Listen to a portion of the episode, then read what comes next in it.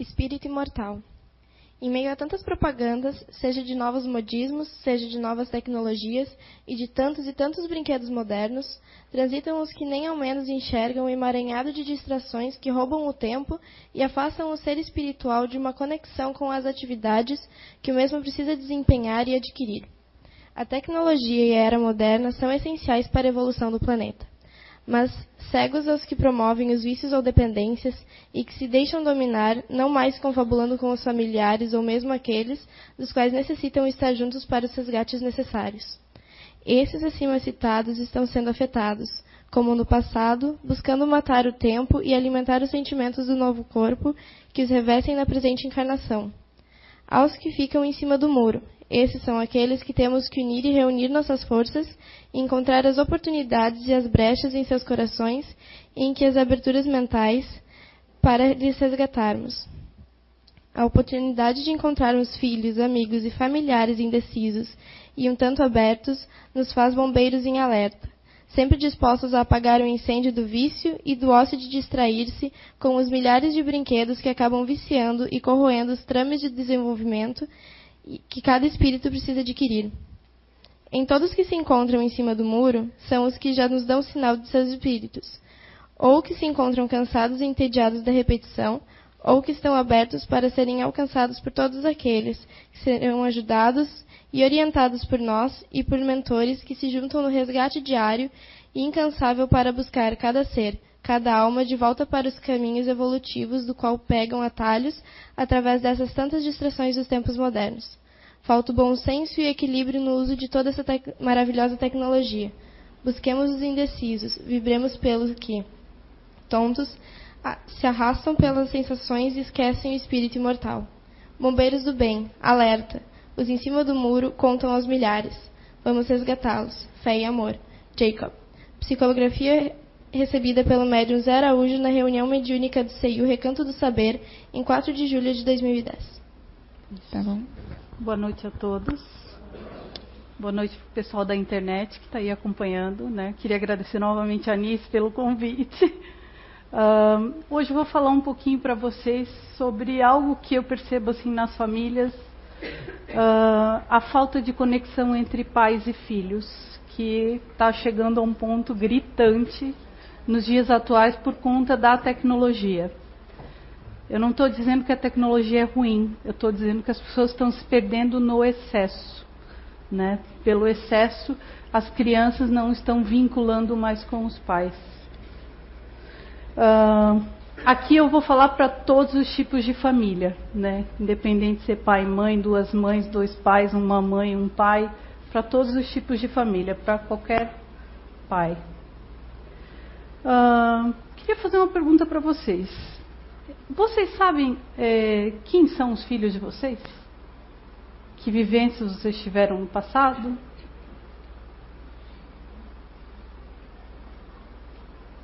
Graças a Deus a gente não sabe, né? A gente foi agraciado com o dom do esquecimento, né? Que para muitos é um incômodo não saber, fica nessa curiosidade de querer saber que vivência, o que, que eu tive, o que, que eu não tive. E na verdade isso é um presente para a gente. A gente não saber o que nós vivemos no passado, porque a gente tem a oportunidade de começar do zero, né? Começar uma nova história e fazer ela de forma diferente, para que ela tenha um final diferente, um, um trajeto melhorado para ambos, não só para as crianças, mas também para os pais, né? Que é uma relação de ajuda mútua. Só para lembrar, é, o óbvio às vezes precisa ser dito, né? Então, quem são os filhos, né? Os filhos, eles não são cópias xerox dos pais. É, os pais apenas reproduziram o corpo, eles não são iguais a gente. As, as heranças e parecências físicas são decorrências dos gametas. No entanto, o caráter, a inteligência, o sentimento procedem do espírito que se corporifica pela reencarnação atados pelos compromissos anteriores, retornam ao lar, não somente aqueles seres que a gente amou ou ama, né? mas também a quem a gente deve ou que estamos em dívida. Adversários reaparecem como membros da família, ao receber o amor para receber o amor e, no entanto, na batalha das afinidades, padecem campanhas de peregrinação inconsciente, experimentando o pesado ônus da antipatia e da animosidade. A família é, antes de tudo, um laboratório de experiências reparadoras, na qual a felicidade e a dor se alternam, programando a paz, a paz futura. Né? Isso foi tirado do livro SOS Família, da Joana de Ângeles, Queria só começar é, trazendo uma reflexão. Tem um filósofo da atualidade hoje que ele sempre fala que a gente não nasce pronto. Né? E assim como os nossos filhos também não nascem prontos, eles vão se fazendo com o passar do tempo. É diferente, por exemplo, de um fogão, que a gente vai lá e ele nasce pronto na nossa casa. Só que ele vai se gastando com o passar do tempo. Os filhos, a gente nasce e eles vão se fazendo. E nesse processo de ir se fazendo, eles dependem da gente, da no, dos nossos valores, da nossa moral, da nossa conduta, da forma como a gente enxerga o mundo, da forma como a gente se relaciona com as pessoas.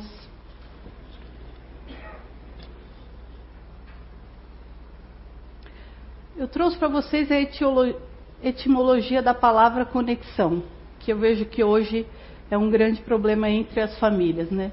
Conexão ela deriva do latim conectare, atar junto, atar ao outro, formado por com, que significa junto, mais o nectare, que significa ligar, atar.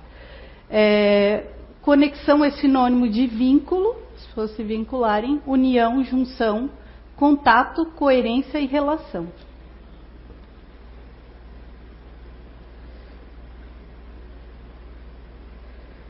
Eu queria fazer uma, uma trazer uma reflexão. É, hoje eu não tenho a pretensão de trazer, é, esgotar o tema. Ele é super abrangente. Eu peguei só um viés, né? Porque esse tema ele é super amplo.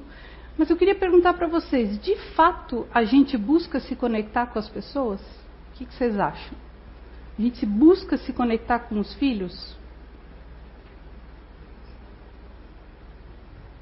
Sim, não, mais ou menos. Então, a maioria acha que sim, que a gente busca. A gente está nessa busca. Se a gente busca essa conexão, que hoje eu percebo que ela é muito falha nas famílias, por que, que os índices eles não melhoram? Por que, que cresce criminalidade? Por que, que cresce homicídio? Por que, que cresce drogadição? Por que, que cresce o aumento de pessoas com transtornos mentais?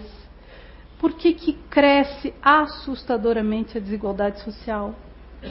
Se as pessoas, né, se a gente está buscando a conexão, não deveria ser o contrário? Se a gente se conecta, automaticamente isso tem uma redução. E a gente sabe que isso não está acontecendo. Por exemplo, o suicídio hoje, entre crianças, ele houve um aumento de 40% nos últimos 10 anos.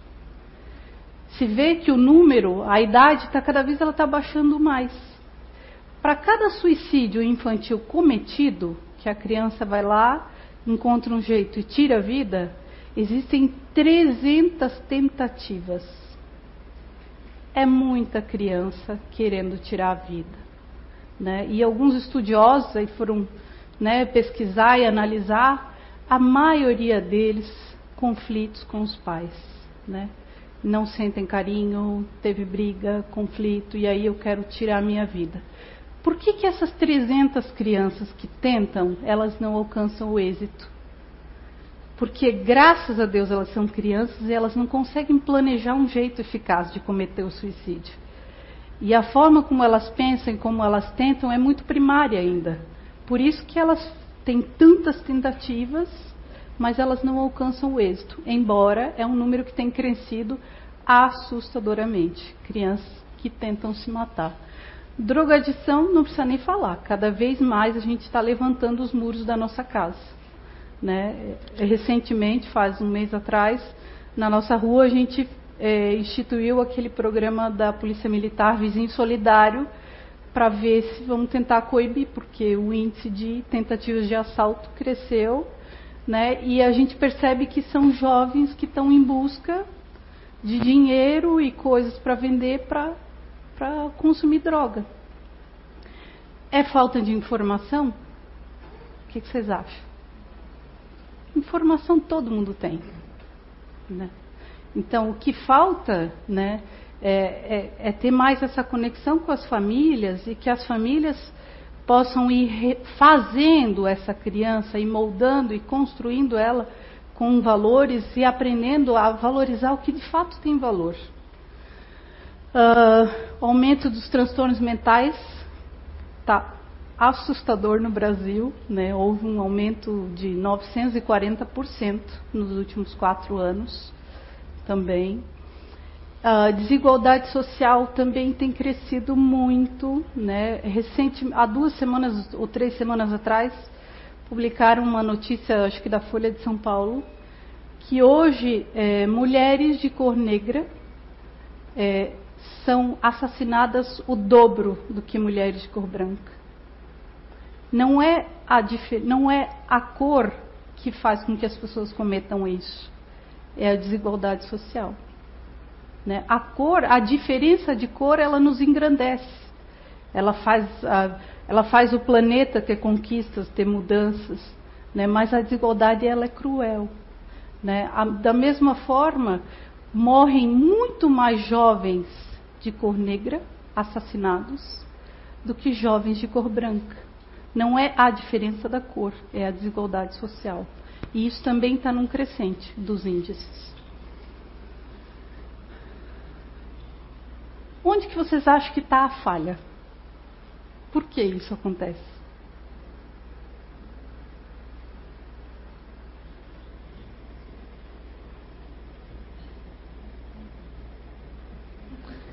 Será que a gente está conectado ao que de fato a gente deveria estar?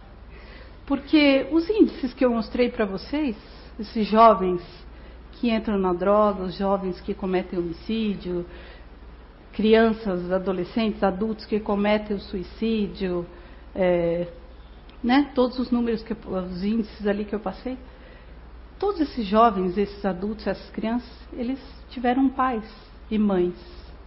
Onde é que estavam esses pais e essas mães? A gente sabe, não dá para, eu não quero aqui dizer, ah, os pais são responsáveis. Tem uma série de fatores envolvidos. Mas eu só queria trazer reflexão que eles são filhos. Eles tiveram pais, tiveram mães, que muitas vezes, pela desigualdade social, eles não tiveram oportunidade né, de ter uma vivência diferente os caminhos que foram levando chegaram a isso. Só que eles vieram de famílias.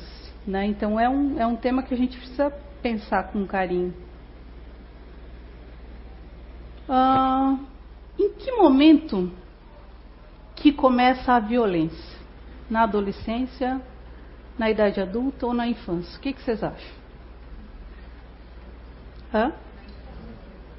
Infância? Alguém falou adolescência? Fizeram essa pesquisa no Canadá, é, eu não lembro agora em números a quantidade de entrevistado. Eles entrevistaram pessoas que tinham é, preocupação com os problemas sociais do município, que estava num crescente índice de suicídio, criminalidade, drogadição. E 60% dos entrevistados disse que a violência começa na adolescência. E na verdade, a adolescência, ela começa na primeira infância, de 0 aos 6 anos. Só que o que acontece? Ah, uma criança de 3, 4 anos, ela dá um tapa, muitas vezes a gente não dá valor, né? A gente não vai lá e não corrige, né? Não vai lá, olha, fulaninho, como é que o outro se sentiu com o tapa que você deu? Não conversa sobre o assunto. Simplesmente deixa acontecer. Só que essa criança ela vai crescendo. Então, a violência ela começa nessa idade. É, só que nesse período de vida, a criança ela ainda não tem padrões formados dela. Ela está aberta e ela está captando tudo. Qualquer coisa que acontece na vida dela, ela está aberta e está captando. A partir dos 6, 7 anos é que ela começa a formar um padrão próprio. Então por isso a importância da interferência dos pais, dos adultos, né, de quem cuida, de ir direcionando, porque às vezes num tapinha, num chute, num beliscão, que a gente faz, de, a gente vê, mas faz de conta que não vê, né, vai se instituindo também um hábito da violência, da agressão, né, das, das escolhas inadequadas. Ah, e nós, adultos, a gente é mestre né, em encontrar culpados. Ah, o culpado é os meios de comunicação, porque a violência aumenta por conta dos meios de comunicação, ah, porque falta políticas públicas, porque falta presídio, porque falta, porque falta, porque falta, porque a educação é trágica, que é ruim. Eu não estou dizendo que isso não tem impacto, isso tem.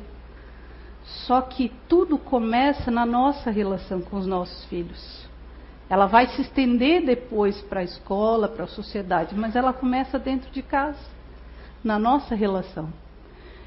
E, e a gente se esquece ou faz de conta, né? Só que na verdade nós somos responsáveis, né? Tudo começa pela gente. E quando a gente não se conecta com os nossos filhos, a gente valida e autoriza inconscientemente que eles se conectem a outras coisas que não tenham valor. A partir do momento né, que eu deixo a coisa acontecer e que rola, eles vão se conectando a outras coisas. Né? Vão se conectando a vício, vão se conectando na coisa do bater, vão se conectando a outras coisas. E hoje a gente vive uma era que desejos são considerados direitos. As crianças hoje chegam para os pais e ameaçam. Ah, se tu não me der tal coisa, eu vou me matar. Se tu não me der tal coisa, eu vou fazer isso. Eles não, a gente não está criando neles uma consciência de que para ter aquele brinquedo, ele precisa ter merecimento, né, precisa ter uma data específica que eu trabalho para ganhar. Eu não vou simplesmente no banco, enfio o cartão, o dinheiro, o dinheiro sai e não preciso de trabalho. As crianças não têm, a gente não está formando essa consciência nas crianças de que tudo tem um custo para a gente ter. Né? E aí eles passam a achar que direito é dever, que os pais têm obrigação de dar tal coisa para eles. E o que está acontecendo também é que os pais passaram a buscar o que é prático, né, o rápido, em vez de procurar o que é certo. Né? Pela praticidade, ah, eu vou deixando. Ah, eu deixo ele ficar lá três horas, quatro horas. Porque é prático, não me incomoda, silencia. Só que isso é o certo, né? A gente vive hoje na era digital. desse aqui eu fiz algumas anotações para mim não esquecer a gente nunca teve tão conectado com o mundo e com as pessoas como a gente está hoje. Né? Se a gente quiser ver o Coliseu, a gente vai lá na internet e entra lá dentro. Se a gente quiser falar com alguém de outro país, a gente está tudo na mão. Né? Tem 300 mil redes sociais. Só que a gente também vive num momento que a gente nunca se desconectou tanto das pessoas. Né? Não é um contrassenso, algo que deveria conectar que em tese conecta entre aspas, mas a gente está se de desconectando do humano, das pessoas, de olhar no olho, né? E essa das pessoas também dos nossos filhos, né? Por conta disso. Eu não quero, não, só para lembrar, assim, eu não estou dizendo que a tecnologia é ruim, que a era né, digital é ruim.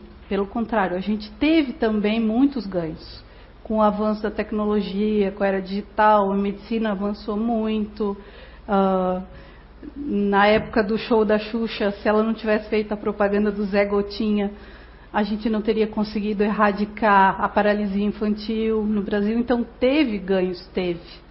Só que hoje as pessoas estão se perdendo no excesso. Excesso, se perde muito tempo com isso. Uh, tanto que foi feita uma pesquisa recentemente e eles chegaram uh, ao resultado de que o Brasil é o país que mais perde tempo em rede social, internet.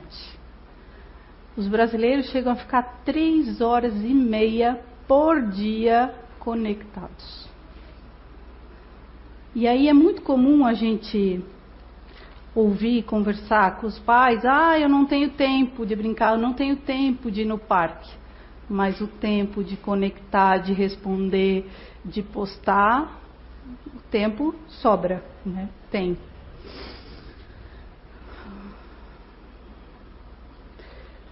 As pessoas hoje vão para as redes sociais, elas fazem check-in, check-out, de manhã, meio-dia à noite, né? Dão a trajetória, a rota e colocam lá.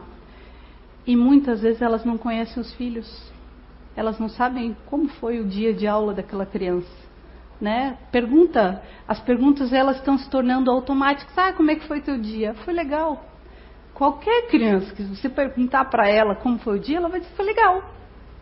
Agora, se você fizer essa pergunta de um jeito diferente, tu vai ver que a resposta vai ser diferente. Por exemplo, né, que eu faço com as minhas crianças, o que que você fez de muito divertido hoje? Qual foi a coisa maneira que aconteceu lá na escola? Uma catarse de contar e detalhar. Agora, se eu perguntar ah, como é que foi a aula, foi legal, né? Porque está tudo tão automatizado. Só que a gente não para para pensar de que forma que eu vou fazer, né? De que forma que eu vou perguntar para que o meu filho se abra, para que ele conte, para mim saber o que ele está sentindo, né? Para mim perceber o que ele está, os conflitos que ele está vivendo, porque ele vivencia conflitos todo santo dia, né? Na escola principalmente. Uh, hoje ainda eu falei com uma moça, né, hoje à tarde, e aí estava conversando com ela dessa coisa de internet, rede social, e ela me contou que há duas semanas atrás eles fazem encontro praticamente a cada 15 dias, um grupo de casais com os filhos para jantar, fazer alguma coisa na casa de um de outro. E ela estava me contando, Rosane, é incrível, os nossos encontros fica todo mundo sentado, mas com o celular na mão fica todo mundo ali, fala, mas tu sabe que a pessoa que está falando, ela não está conectada ao que o outro está dizendo e nem o outro está conectado. Que eu estou conectado é no celular. A gente pode ver isso, é, por exemplo, quando a gente vai numa pizzaria, numa lanchonete. Às vezes está de dois e cada um com o celular na mão. Não se fala mais, as pessoas não se olham mais. Estão se perdendo no excesso. E aí o que, que ela me falou também, né? Aí eu fui perguntando, ah, se esses casais tinham filhos, como é que era a relação dos filhos. Rosane, é uma tragédia. Porque tá lá, nós estamos conversando, entre aspas, com o celular na mão, a criança vem perguntar alguma coisa, ah! Vai lá o pai solta aquele berro, porque a criança está incomodando, está né? Tá atrapalhando a conexão dele com a rede social. E isso a gente vê acontecer o tempo todo. Uh, as, e os pais, eles, eh, né, a gente vai conversar com os pais, ah, de que, que tu brinca com teu filho, em que lugar que vocês frequentam, e te vai perguntando e analisando, né, e, e cutucando. Os pais não brincam com as crianças. Os pais não se doam para as crianças.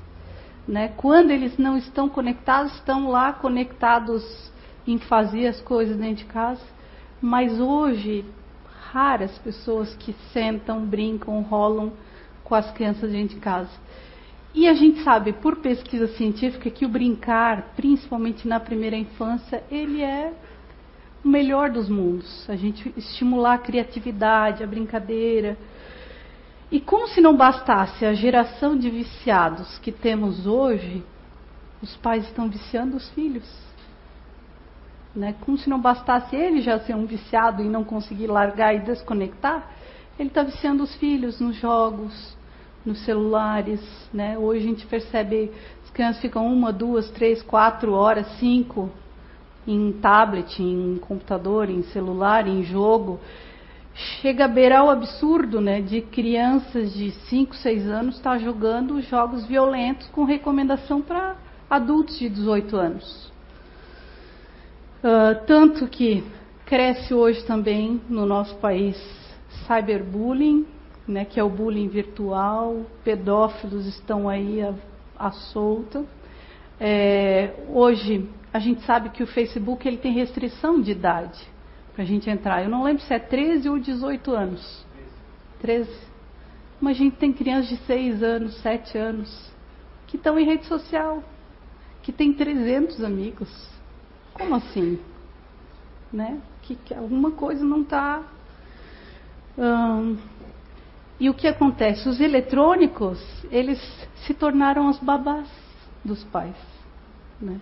Hoje não se tem mais aquela figura da pessoa que cuidava, tem também, né? Mas hoje os equipamentos eletrônicos, dependendo da idade da criança, ele se tornou a babá. Que ele silencia, ele não incomoda, ele fica lá quietinho, ele não vem me perturbar, ele está lá tão vidrado, ele está aprendendo, ele está crescendo, porque daí a justificativa, não, é um jogo legal, né, um jogo que ele vai edificar, que vai crescer, embora as pesquisas não demonstrem isso. Aí o que acontece em decorrência, né? A gente cria o vício nas crianças. Automaticamente a criança passa uma boa parcela delas a ter dificuldade na escola. Por quê? Qual é a escola que pode competir hoje com um jogo eletrônico? Não existe nenhuma escola dá para competir. O jogo eletrônico, nossa, é colorido, é divertido, tem coisas e tal diferentes. A professora é uma pessoa chata lá na frente falando. Então, é óbvio que o processo de aprendizagem ele vai ser impactado. Então, o que acontece também, o que vem acontecendo em decorrência disso, é, os pais, por já não enxergarem que estão com uma criança que está introduzida ao vício dos eletrônicos, levam a médicos e aí começam a dopar as crianças porque elas têm problema. Mas quem é que está com problema? De quem é o problema? Da criança ou dos pais? Pois é, mas quem é que paga a conta? É a criança. É a criança que está pagando a conta da nossa irresponsabilidade.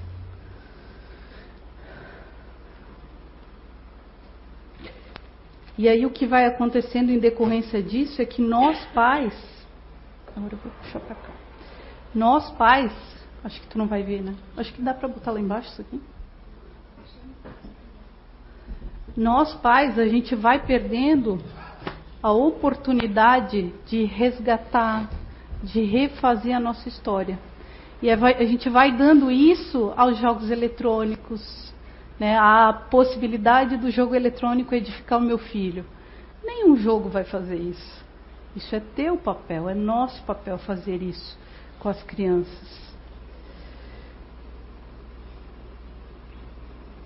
Aí, só para fazer um contraponto, né? A gente não foi feito para viver sozinho. Tanto é que o Papai do Céu ele programou para a gente vir num grupo, numa família, que é um grupo de pessoas. Então a gente não nasceu para viver sozinho, mas nunca fomos tão solitários em todas as eras como agora. Uh, a era digital ela está nos conectando a tudo e a todos. Mas, entretanto, ao mesmo tempo, ela está nos desumanizando, porque a gente não percebe mais quando o outro não está bem. Já se percebia pouco, hoje se percebe muito menos. A gente está com a cabeça em outro lugar. A gente tem 500 mil, 500, 5 mil amigos em redes sociais, mas às vezes a gente não tem um que nos ajude quando algo dá errado. Eu tenho lá no virtual 5 mil, mas e aquele para me ajudar quando eu estou com um problema?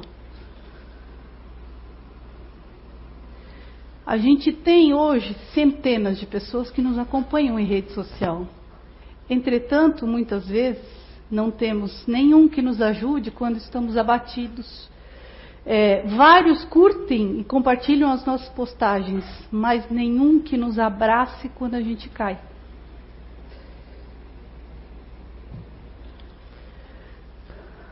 Não cultivamos relacionamentos verdadeiros. A gente ficar só no mundo virtual é uma relação que ela não é verdadeira, ela é artificial. Relação verdadeira é essa do tete a tete, do olho no olho, do estar tá junto, vamos sentar junto.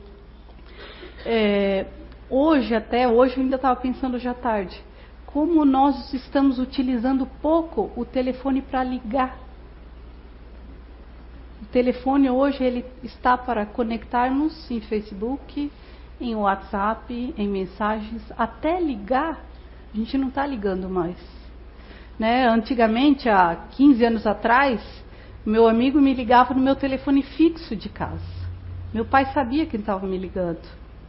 Sabia que o fulano morava lá em tal bairro, em tal lugar. Hoje, quem são os amigos dos filhos de vocês? Vocês sabem?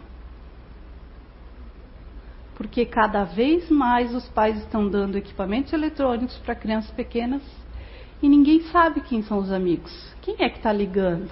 Porque liga direto no celular dele, eu nem sei quem é, não sei de, de que família, não sei em que bairro. Pode ser um pedófilo, pode ser um, um cara que quer sequestrar, que quer roubar os órgãos, pode ser tudo. Né? Só que a gente não sabe mais. Coisa que há 15 anos atrás eles ligavam no nosso telefone fixo, hoje não tem mais. Os pais já não têm mais esse controle. Ah, então, não cultivamos relacionamentos verdadeiros, somos gente, não somos digitais, não somos feitos de caracteres, nós somos espírito. É, a gente sai hoje, as pessoas saem com pessoas, mas a gente está mais preocupado em tirar aquela selfie bonita para postar na rede social para mostrar para aquele bando de gente que a gente nem tem contato. Né? A nossa preocupação quando sai, vai num lugar bonito, é tirar aquela selfie maneira. É, a gente nunca conheceu tanta gente quando a gente conhece hoje, mas nunca fomos tão carentes quanto nós somos hoje. Vivemos a geração do entretenimento, mas nunca se viu tanta gente depressiva.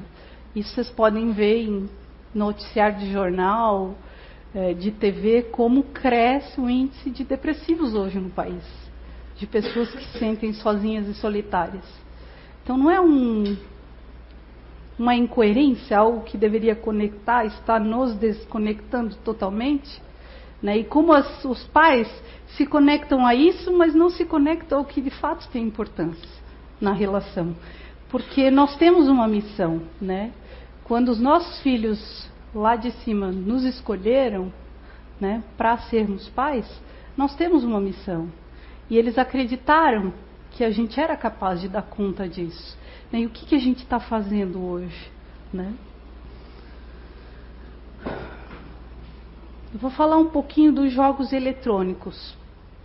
Já falei antes, né? Mas, é, tem uma pesquisa que o Walter Valdemar da USP de São Paulo fez, ele fez uma. É como se fosse uma meta-análise. Uma meta-análise é uma análise de uma série de estudos científicos em torno de um tema. Eles estudaram mais de 100 estudos científicos sobre jogos eletrônicos. Aqui eu trouxe só alguns recortes do impacto do jogo eletrônico. E jogo eletrônico, quando eu digo, não é só o jogo violento, tá? É qualquer jogo eletrônico qualquer. Então, só trouxe alguns recortes dessa pesquisa dele. Uh, do que pode causar o excesso do tempo que a criança fica em jogos eletrônicos. Né? Pode causar uma rigidez mental, conduzindo, por exemplo, a ideias fixas devido ao ambiente extremamente rígido e limitado apresentado pela máquina. A máquina ela não interage com a gente. Todas as respostas que ela dá é previsível. E a criança vai criando essa rigidez mental de não ampliar o campo de visão, o campo de percepção. A dificuldade nas relações sociais, é, porque as pessoas, como elas não reagem de maneira é, previsível com os, os aparatos, né, esses aparatos eletrônicos. Então, é muito comum as crianças passarem a ter dificuldade de se relacionar com as pessoas, porque o jogo eletrônico eu tenho como prever qual vai, dar, vai ser a resposta que ele vai dar. A pessoa não, porque nós somos diferentes e cada um reage de um jeito diferente. Perde-se a capacidade de improvisar em situações que são sempre mal definidas, né? Por exemplo, como que a gente faz para dois amigos se reconciliarem? Né? A criança pa passa a perder essa capacidade de lidar com o imprevisto. A vida da gente é feita de imprevisto? O que vocês acham? Acontece o tempo todo? A gente tem como prevenir que eles vão acontecer ou que não vão? Não, porque eles acontecem. Só que olha o que nós estamos fazendo com nossas crianças. A gente está tirando delas a possibilidade de ampliar um pouco. Instiga situações de competição e desejo de vencer sempre. Então, eu sou bom só se eu venço. Né? Eu tenho que vencer, eu tenho que matar, esquartejar. É, não sei se todos conhecem, mas tem um jogo eletrônico GTA. A indicação desse jogo é para jovens de 18 anos, a partir dos 18 anos. Hoje nós temos crianças de 5, 6, 7, 8, 9, 10 anos jogando isso. Se vocês já tiveram acesso ao conteúdo desse jogo, o GTA V, que foi o último que saiu, cenas de abuso, tortura, esquartejamento já tinha nos outros, agora só os requintes de crueldade, eles pioraram um pouco. Né?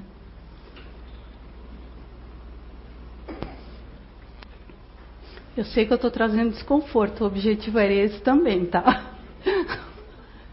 Se não trouxer desconforto, também não tem como a gente mudar. Uh, eles induzem a praticar ações violentas.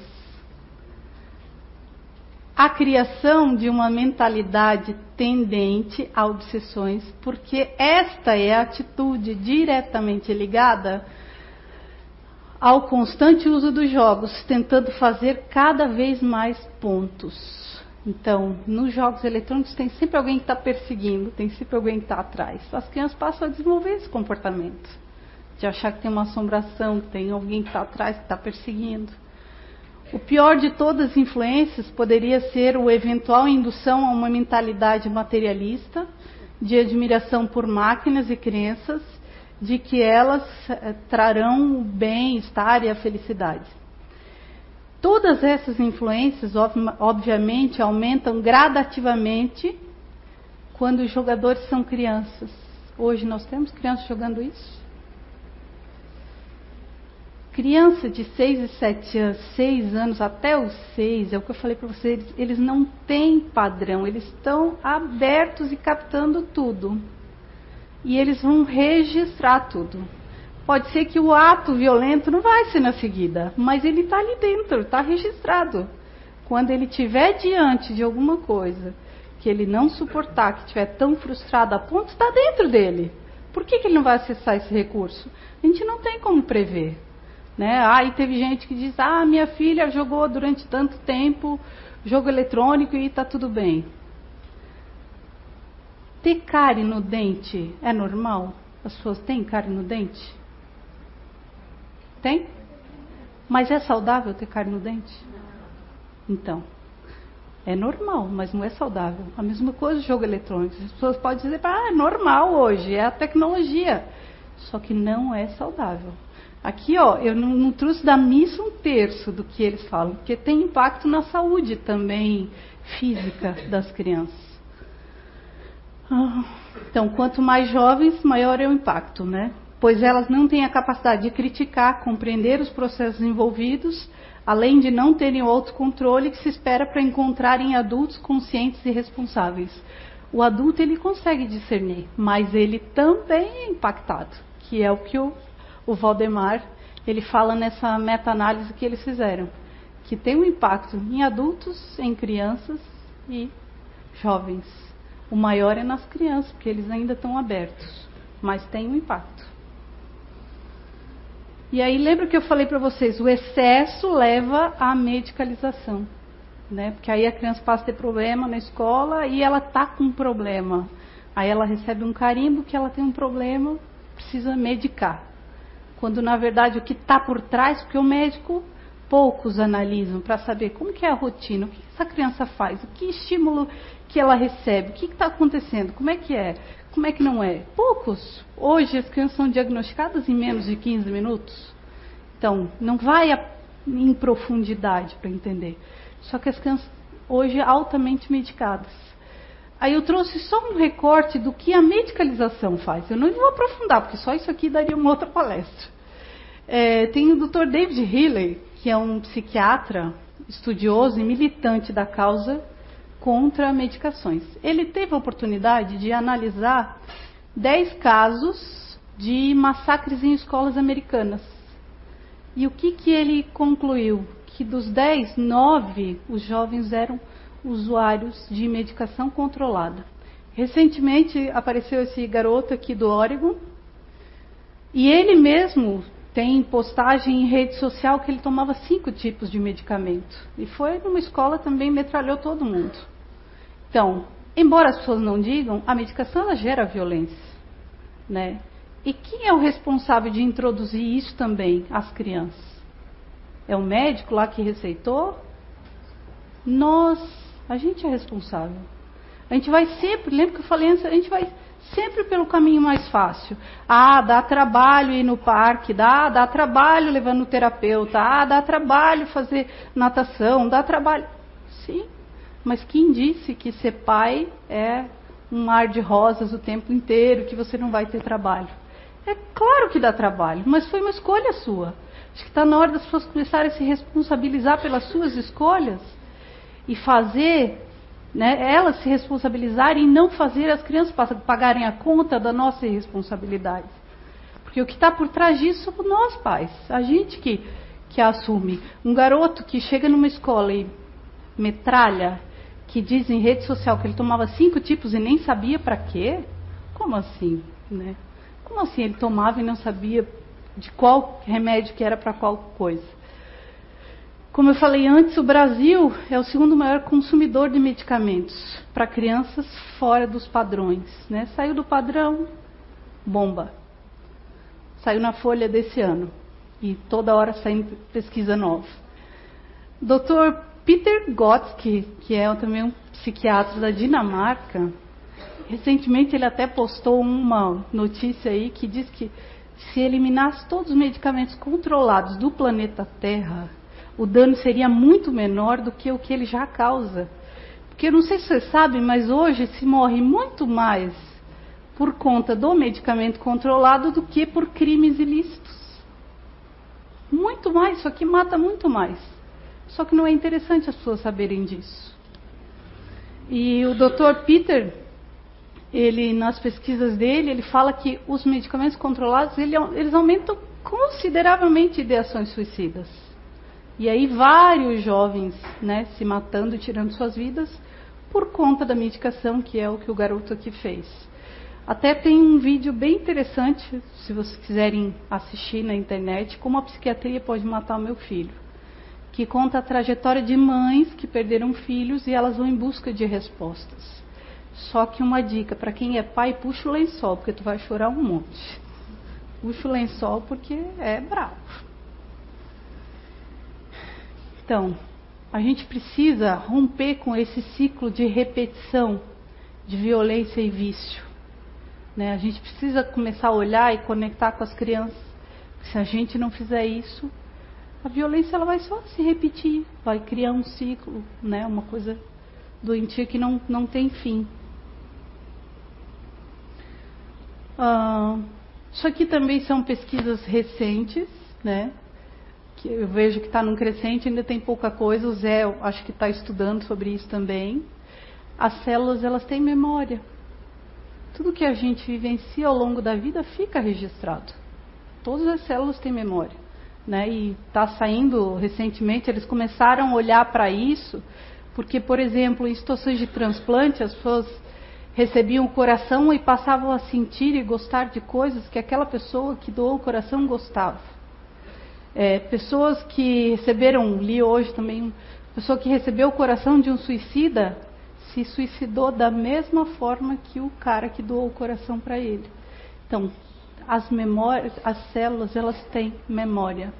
Tudo que a gente vivencia de bom e de ruim fica registrado, não apenas nos neurônios, mas nas células também.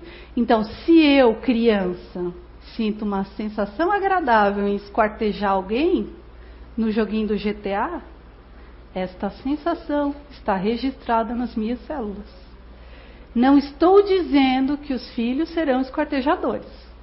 Eu estou dizendo que está lá registrado. Se essa criança vai acessar isso ou não, eu não sei. As pesquisas ainda estão muito primárias. Mas isso aqui é fato. Hoje já tem um monte de pesquisa aí que comprova, né? E as memórias, elas são capazes de armazenar costumes, valores inclinações e tanto quanto os neurônios. Se alguém quer fazer alguma pergunta, se quiserem fazer perguntas também.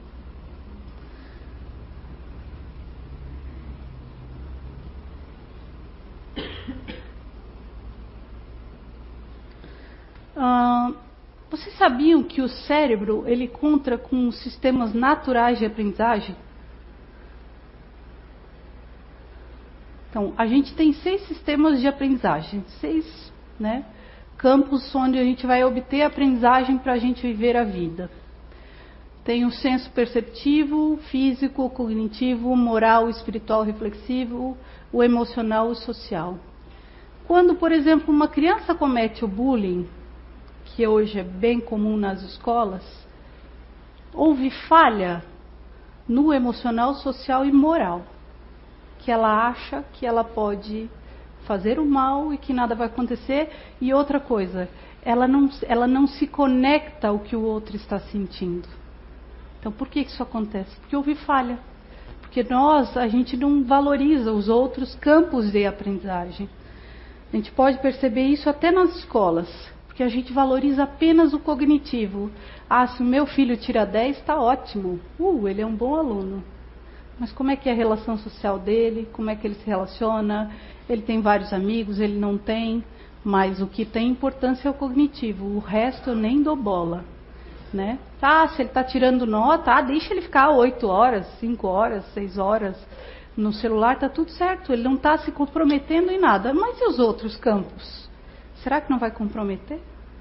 Esse excesso do tempo que ele está ficando? Aqui na casa, a gente tem a oportunidade de conhecer essa ferramenta que é fantástica. Assim. Nossa, isso aqui tem mudado a forma como eu enxergo o mundo e as pessoas.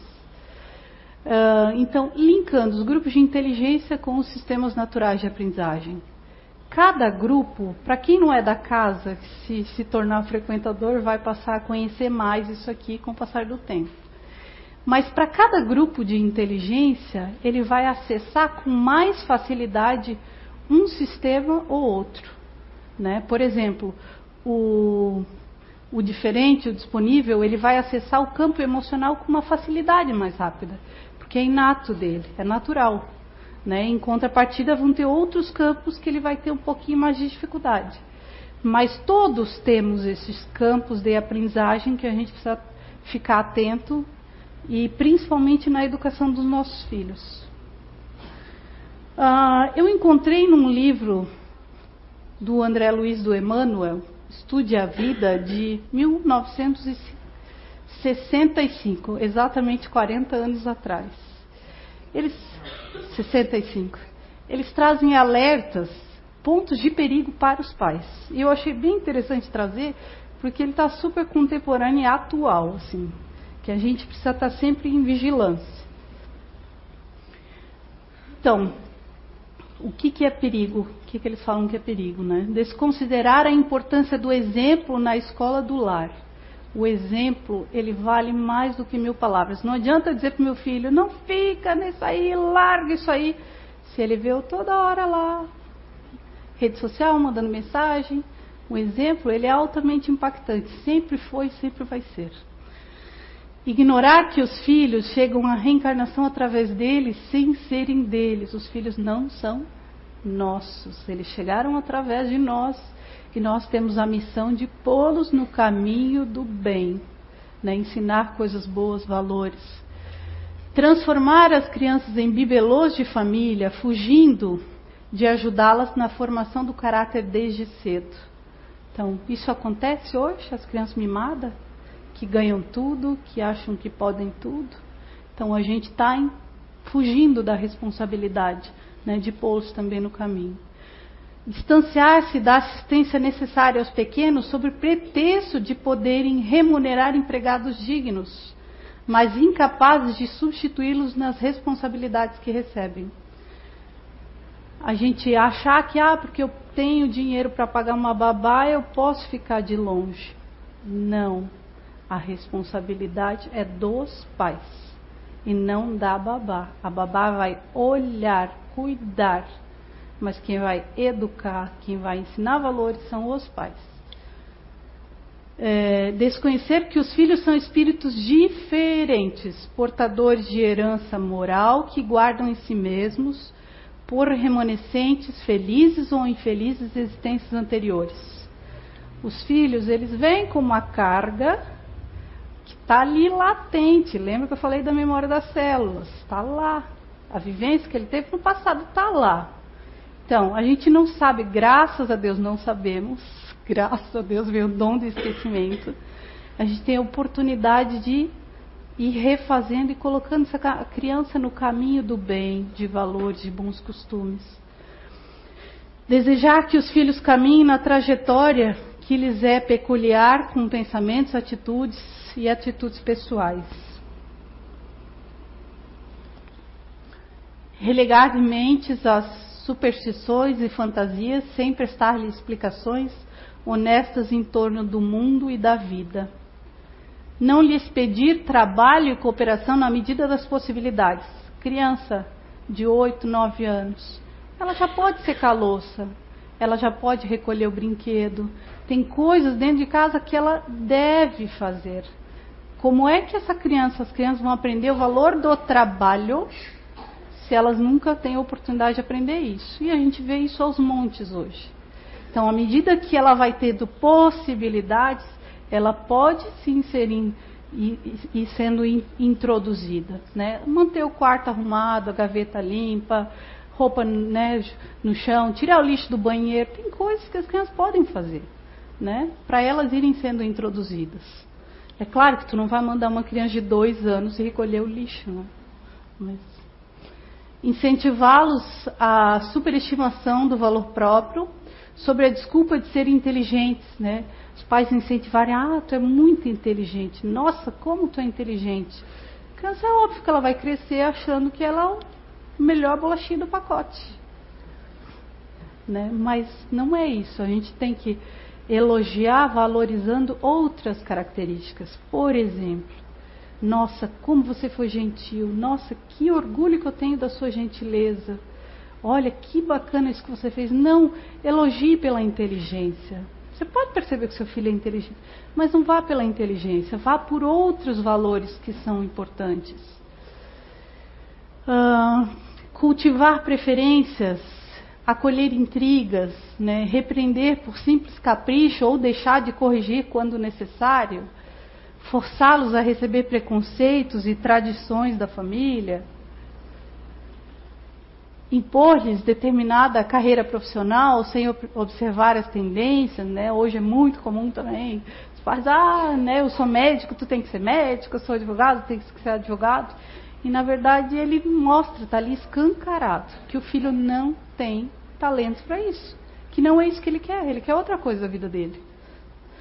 Uh, Obrigar-lhes a casar ou deixar de casar, como também frustrar-lhes a liberdade de escolha da companheira ou do companheiro, não auxiliá-los na independência de que carecem para seguir a trilha justa, esquecer que os filhos são associados de experiências e destinos, credores ou devedores, amigos ou adversários de encarnações do pretérito próximo ou distante, com as quais nos reencontramos na vida maior, na condição de irmãos uns dos outros antes a paternidade de Deus. E aí, no Consolador, na pergunta 110, qual é a melhor escola de preparação das almas reencarnadas na Terra? A melhor escola é o lar, onde a criatura deve receber as bases do sentimento e do caráter. Os estabelecimentos de ensino propriamente do mundo podem instruir, mas só o Instituto da Família pode educar. E por essa razão, as universidades elas podem fazer o cidadão, mas, elas, mas somente o lar pode edificar o homem.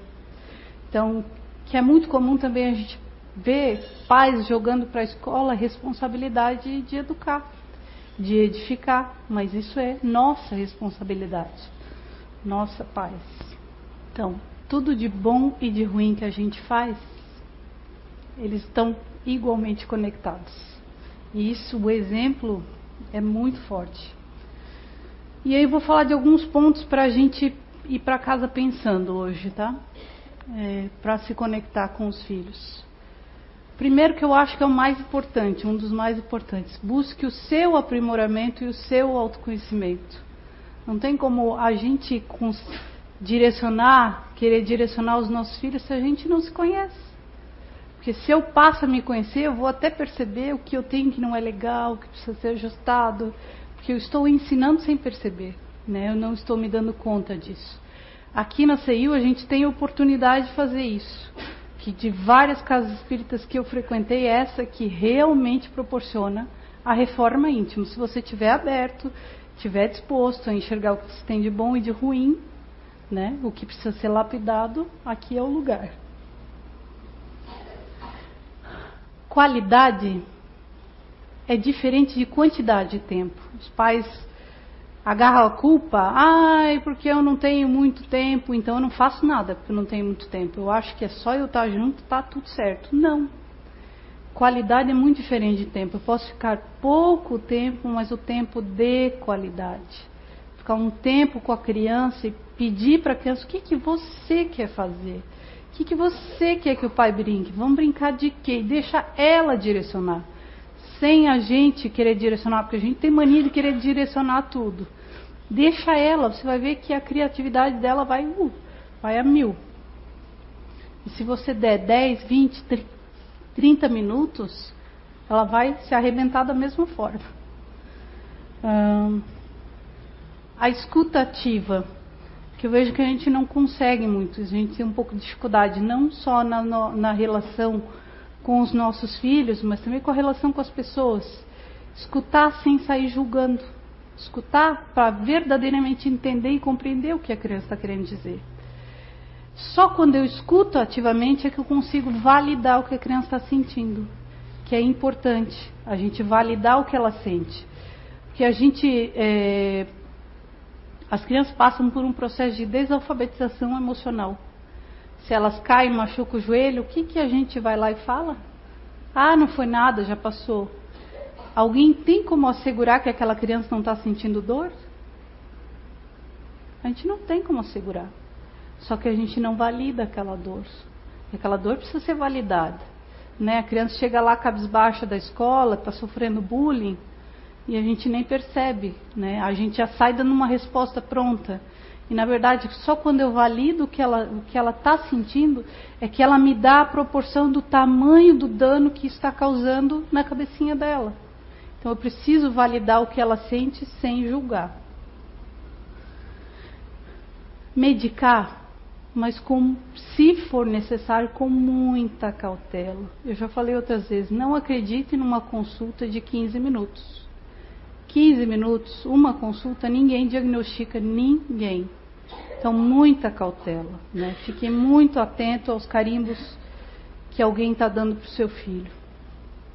Porque às vezes atrás daquele comportamento agitado, né, tem um conflito lá que precisa ser cuidado. Né? E se eu não estiver atento a isso, eu vou lá e medico. Né? E, e crio um problema ainda maior depois. Uh, o Cortella ele usa um termo de deseletrificar de outras áreas de interesse. O que, que é esse deseletrificar? Tire as crianças da frente do computador, da frente da TV, da frente do tablet, da frente do jogo e dê para elas outras alternativas de coisas diferentes, de você se doar, de passear no parque, de fazer qualquer coisa diferente que não envolva equipamentos elétricos. E aí ele até tem uma palestra que ele ele estava num, numa conversa com os amigos e, os, e, o amigo reclamando, nossa, as crianças hoje não largam isso aí. E aí ele pergunta para o amigo, tá, mas e o que, que você já ofereceu para ele? E aí ele lançou vários desafios para aquele grupo de crianças que estava só com o tablet. Aí ele conta durante a palestra que eles ficaram mais de três horas se divertindo sem equipamento eletrônico. É porque a gente está tão na preguiça de pensar e buscar, porque para isso a gente não usa equipamento eletrônico, para pensar em estratégias diferentes. Do que a gente pode fazer de diferente para estimular a criatividade, para estimular a curiosidade das crianças. Para isso a gente fica na preguiça. Mas preguiça para responder, para compartilhar, para curtir, a gente não tem. Tenha em mente sempre os seis sistemas de aprendizagem. A gente precisa dar conta deles também. A gente precisa ver não só, ah, ela está tirando 10, ok, 10 é um indicador. Mas e como é que está a relação dela com os amigos? Né? Se ela está se envolvendo, não está? Né? Como é que ela está em casa? Você percebe ela cabisbaixa, tristonha? Como é que está a emoção dela? Pergunta. como é que você está se sentindo. Dá para na internet tem várias alternativas, né? Cria um emocionômetro que aí diariamente a criança vai lá escolhe uma carinha para dizer, ela vai te dizer como ela está se sentindo e por que que ela está se sentindo daquele jeito. Então tem várias alternativas, porque isso também precisa ser desenvolvido. E também um que eu acho que é muito importante, não tem problema a gente não saber. O problema é a gente perceber que faz errado, continuar no erro e não buscar ajuda. Né? Ajuda a gente encontra em vários espaços que a gente vai hoje. Então, se não conseguir, peça ajuda. E lembrando que a educação é um conjunto de hábitos adquiridos. Isso está no Livro dos Espíritos, na questão 685.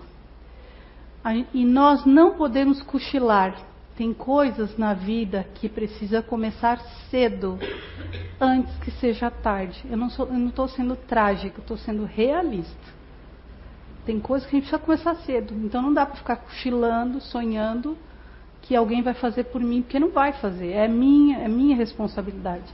É a minha missão. Eu tenho o dever de introduzir essa criança aos valores, aos bons costumes, a e, e fazendo ela se tornar uma pessoa de bem. Você quer tranquilidade agora ou mais tarde? Eu prefiro ter um incômodo agora que são pequenos. Torcer o pepino, introduzir, né, tirar algumas coisas. Então, agora é mais fácil, agora é muito fácil. Agora, quem tem filho adolescente é fácil? Com os adolescentes, quando eles temam tem birra, é, o problema é maior. Então, quem tem filho pequeno, começa desde já. E aqui também tem, só para encerrar, é, isso aqui é um vídeo que acho que alguns já devem ter visto na internet, que eles pedem para adultos falarem, contarem como eram, como eles eram na infância, se brincavam com os pais, se não brincavam, como é que era, tal para que no final ia gerar um, uma criança dele.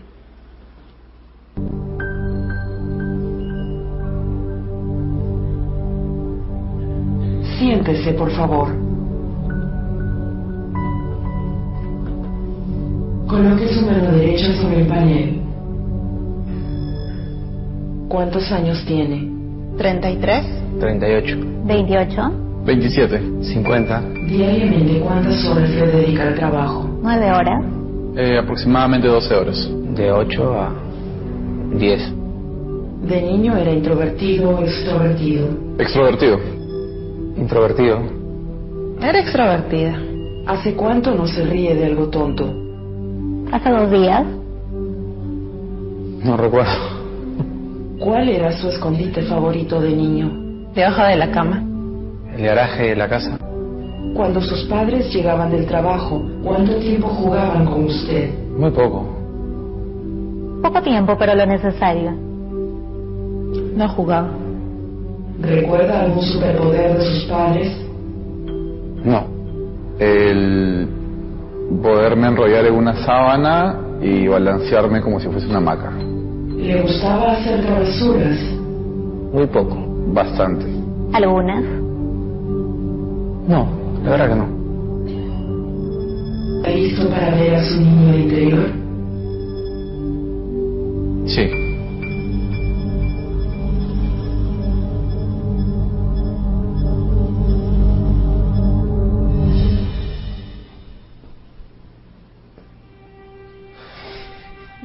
Interior é o filho dele, de cada um deles.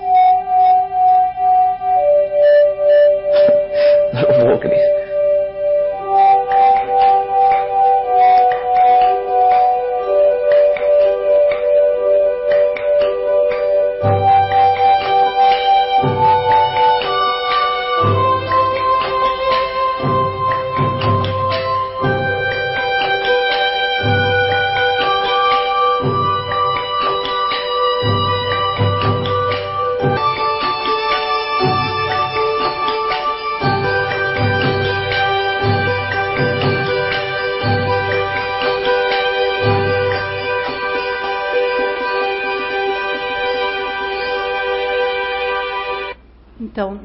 como desculpa, que eu já ouvi, Pais dizendo: Ah, meu pai não brincava comigo, por isso eu não brinco com o meu. Ah, o meu pai não fazia, meu pai só trabalhava. Ok, você tem essa memória do quanto era ruim. Então, por que não proporcionar isso para os seus filhos? Faça diferente. Rompa o ciclo de repetição. Não é porque seus pais não fizeram, né? e a gente também não tem o direito de julgá-los por não terem feito. Né? Cada um tem o conhecimento no seu momento, na sua época. Se hoje vocês têm, doem-se para os filhos, que isso faz toda a diferença. É, então, conectem-se, não percam essa nova oportunidade. E aí, só para encerrar, o mundo que nós vamos deixar para os nossos filhos, netos, os nossos bisnetos, que pode ser a gente, depende muito dos filhos que nós vamos deixar para esse mundo. Então, como que é os filhos que nós estamos deixando? Nós vamos deixar boas sementes para que a gente possa ter um futuro diferente? Vamos fazer diferentes e nos doarmos para as crianças, para que aqueles índices, daqui a alguns anos, a gente possa voltar a falar: olha, reduziu tudo. Lá não está num crescente. Porque hoje, hoje o cenário é esse. Então, queria agradecer a presença de todos vocês